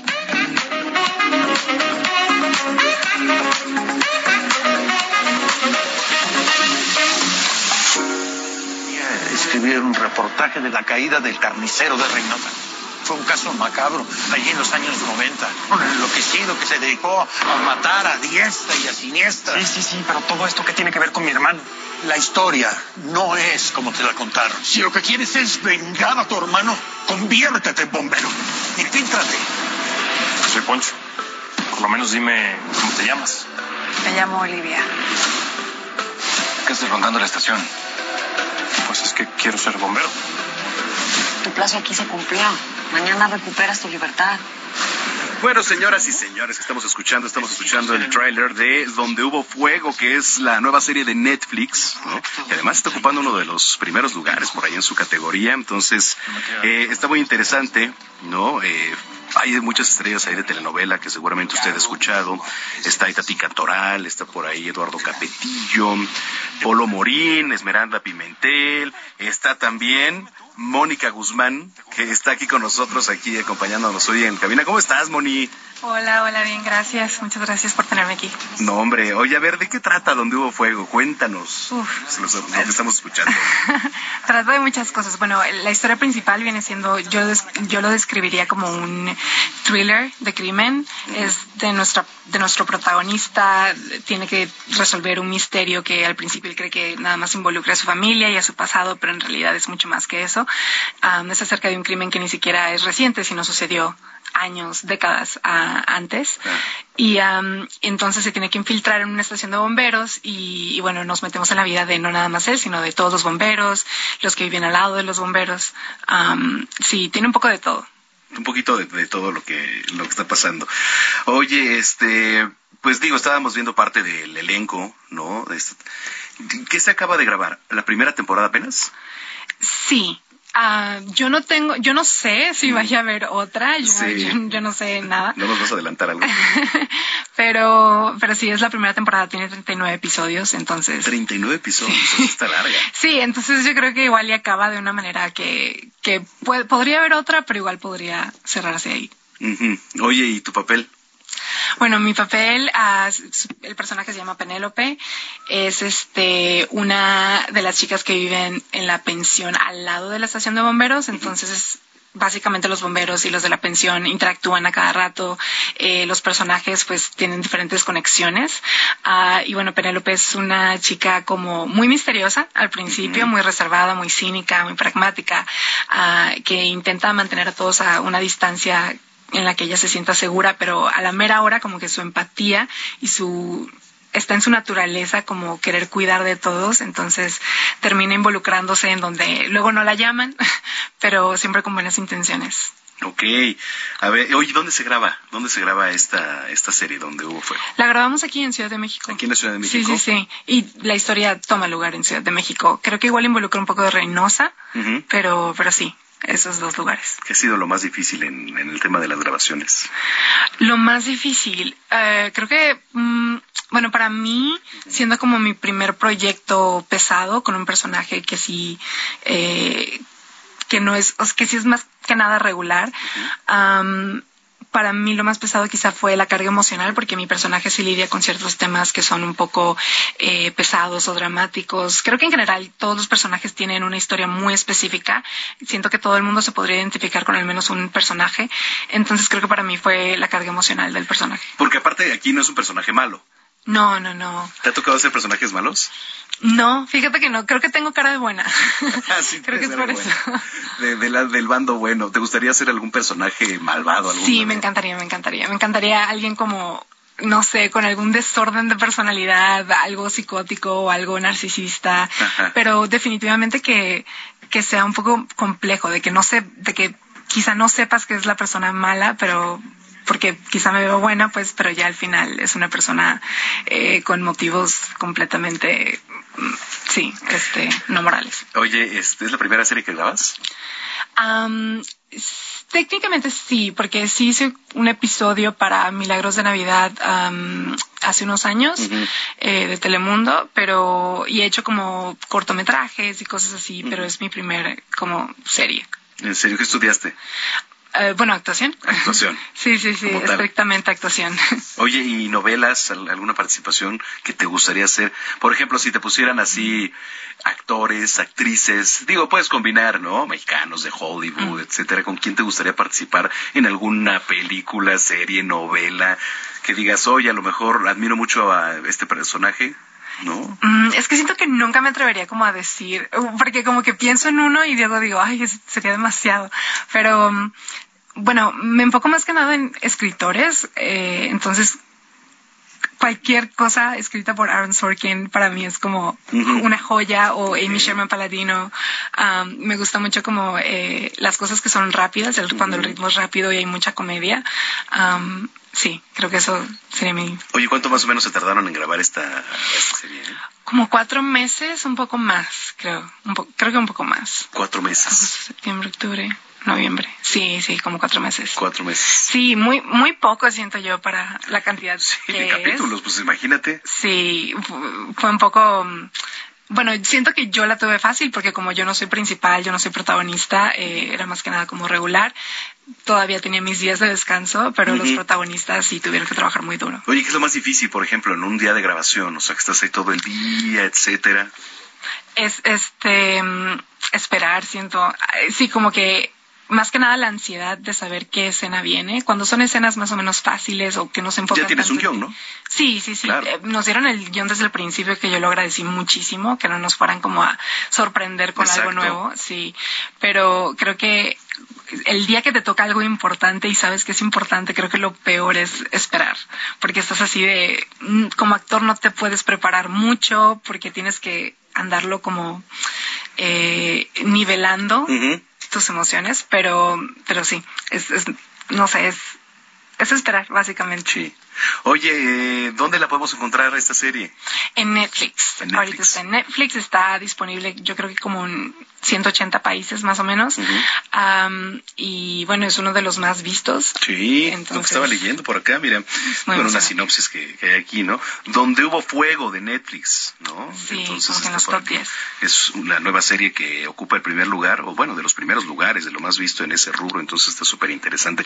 ¿Tienes redes sociales donde te siga la gente, donde te puede escribir? Mm, Sí, Facebook. tengo, tengo Instagram. Mi Facebook, la verdad, no lo uso. Es que lo más usado ahorita es Instagram, la verdad. Sí. ¿Estás de acuerdo? Sí, casi no uso Instagram tampoco, pero lo voy a usar ahorita Ok. para promocionar. Pero este sería Mónica IBGD. Ajá.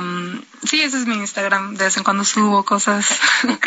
Pero sí. Muy bien, pues muchas felicidades y esperemos que este pues lo que te propongas lo logres y estamos seguros que así va a ser. Ahora, Muchísimas gracias. Muchas gracias por tu tiempo. No, hombre, muchas gracias, Mónica Guzmán, actriz, y la puede encontrar en Donde Hubo Fuego ya. Usted póngala en Netflix en la noche, en la tarde, ahorita que no tiene nada que hacer. Si es que no tiene nada que hacer, si es que tiene que hacer, pues cuando pueda usted póngala en Netflix también. Bueno, pues ahí están. Ya son las 3 de la tarde con 52 minutos. Ya casi nos vamos, pero quiero platicarle que hoy es Día Internacional del Buitre. Yo conozco muchos, ¿eh? Sí, sí, en las películas. A ver, Blancanieves, ¿no? No tenían sus buitres famosos por ahí. Bueno, ese es uno. Emilio Butragay, tú también lo inventes, butragueño. Este, pero el Día Internacional del Buitre se celebra el primer sábado del mes de septiembre, aunque sí parezca extraño, ¿no? Dedicar un día entero a un ave de rapiña, como lo es el buitre.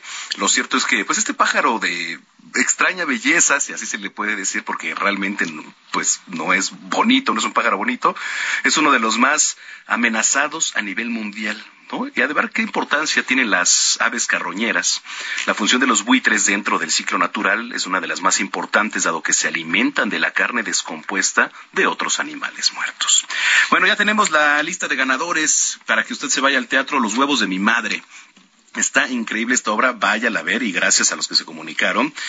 Dice por acá, eh, bueno, Rosario Vázquez es una de las ganadoras, Sergio Alejandro Sánchez, eh, que dice, Nereida, ¿es correcto? Nereida Estela Nieva, David Manzano y Mari Carmen Sandoval. Muchísimas felicidades. Por aquí en Twitter nos escribieron, déjenme, espérenme tantito. Mari Carmen, Mari Carmen, era el, celular, Mari Carmen, pero mañana te prometo que vamos a dar más. Y si no, yo te invito, Mari Carmen, claro que sí. bueno, muchísimas gracias por habernos acompañado. Nos vamos, ¿con qué nos vamos? Con una rolita, ¿no? ¿Qué es la tercera?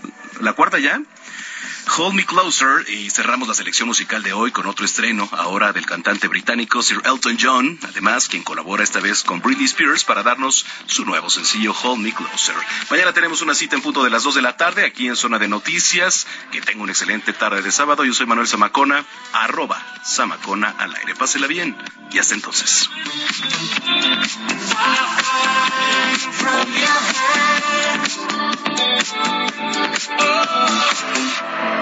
Hold me close and tiny dancer. Count the headlights on the highway.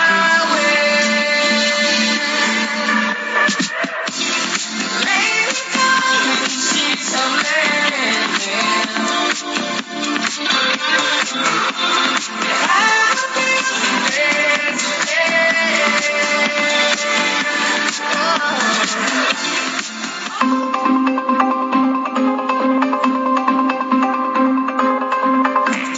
Heraldo Radio presentó Zona de Noticias con Manuel Zamacona. Los esperamos la próxima semana desde el epicentro de la información.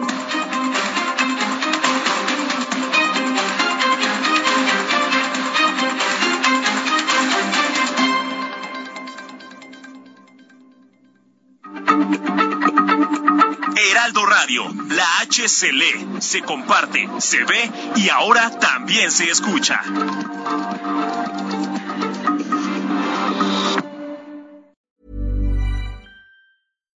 If you're looking for plump lips that last, you need to know about Juvederm lip fillers. With Juvederm Volbella XC and Juvederm Ultra XC, your lip look, whether it's subtle or bold, can last up to one full year with optimal treatment and no additional maintenance. Find a licensed specialist and see if it's right for you at juvederm.com today. That's J U V E D E R M.com. Add fullness to lips in adults over 21 with Juvederm Volbella XC or Juvederm Ultra XC. Do not use if you have severe allergies or a history of severe allergic reactions, or if you're allergic to lidocaine or the proteins used in Juvederm. Tell your doctor if you have a history of scarring or taking medicines that decrease the body's immune response or that can prolong bleeding. Common side effects include injection site redness, swelling, pain, tenderness, firmness, lumps, bumps, bruising, discoloration, or itching. As with all fillers, there's a rare risk of unintentional injection into a blood vessel, which can cause vision abnormalities, blindness, stroke, temporary scabs, or scarring. For full important safety information, visit juvederm.com.